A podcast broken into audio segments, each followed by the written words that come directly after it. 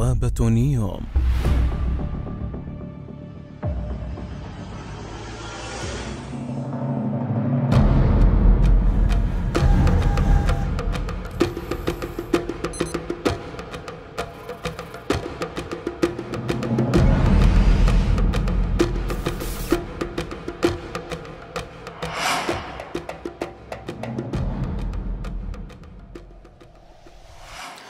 Salutations fraternelles à tous et bienvenue dans ce nouvel épisode de notre série concernant le projet Neom.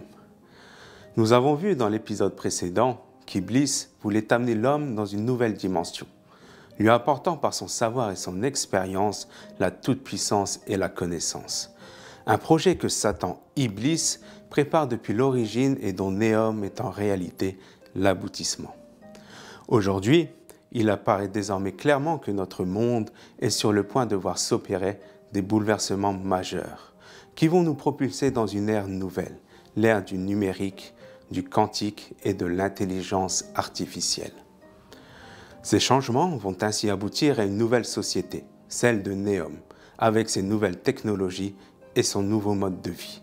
Cette mutation de notre civilisation va inévitablement entraîner une transformation de l'homme l'homme de demain ne sera en rien l'homme d'aujourd'hui.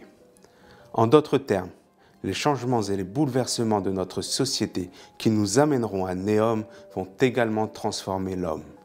En ces temps eschatologiques, il faut comprendre que cette mutation humaine se réalisera à bien des niveaux, afin d'aboutir à un nouveau concept d'homme dont les capacités seront modifiées dans toutes ses dimensions, qu'elles soient physiques, professionnelles, sociologiques, cognitives ou autres. Mais ne vous méprenez pas, cette évolution est loin d'être naturelle. Elle est souhaitée et orientée par Satan Iblis et ses serviteurs depuis des générations afin de créer leur homme parfait. Dans cet épisode, nous tenterons de voir ensemble les possibilités actuelles qui permettent une transformation de l'homme dans ses divers aspects. À l'heure d'aujourd'hui, les scientifiques nous proposent plusieurs possibilités permettant de réaliser des modifications humaines. Le transhumanisme, la manipulation génétique et enfin l'épigénétique. Tout d'abord, voici une courte vidéo explicative qui nous éclairera sur ce qu'est le transhumanisme.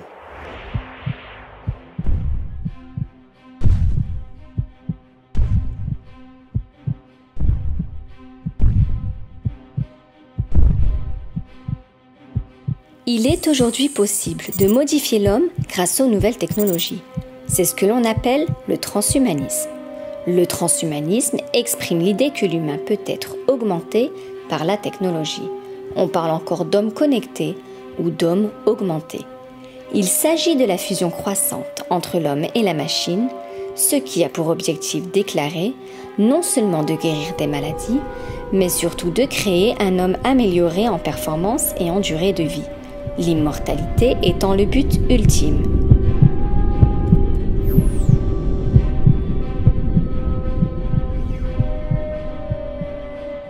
Certains scientifiques travaillant dans le domaine ont d'ores et déjà affirmé que les hommes qui vivront mille ans sont déjà nés.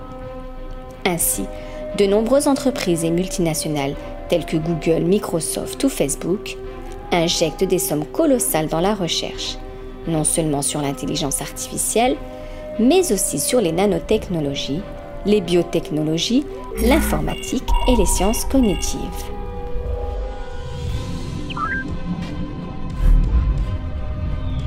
Et ces géants de la Silicon Valley ne sont pas les seuls. Que ce soit en Russie, en Chine ou encore en Europe, les entreprises et milliardaires de tous bords investissent massivement dans ces domaines. Pour bien comprendre les enjeux du transhumanisme, Rappelons les propos de l'une de ses plus grandes figures, Ray Kurzweil, directeur de l'ingénierie chez Google, qui a déclaré que, dans les décennies à venir, une mise à niveau radicale des systèmes physiques et mentaux de notre corps, déjà en cours, utilisera des nanobots pour augmenter et finalement remplacer tous nos organes.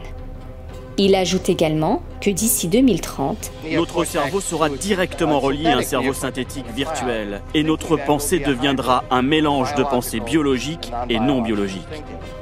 Rappelons que cette date de 2030 n'est pas anodine, car elle coïncide également avec l'avènement de Neom et le projet Vision 2030 lancé par le prince héritier saoudien Mohammed Ben Salman.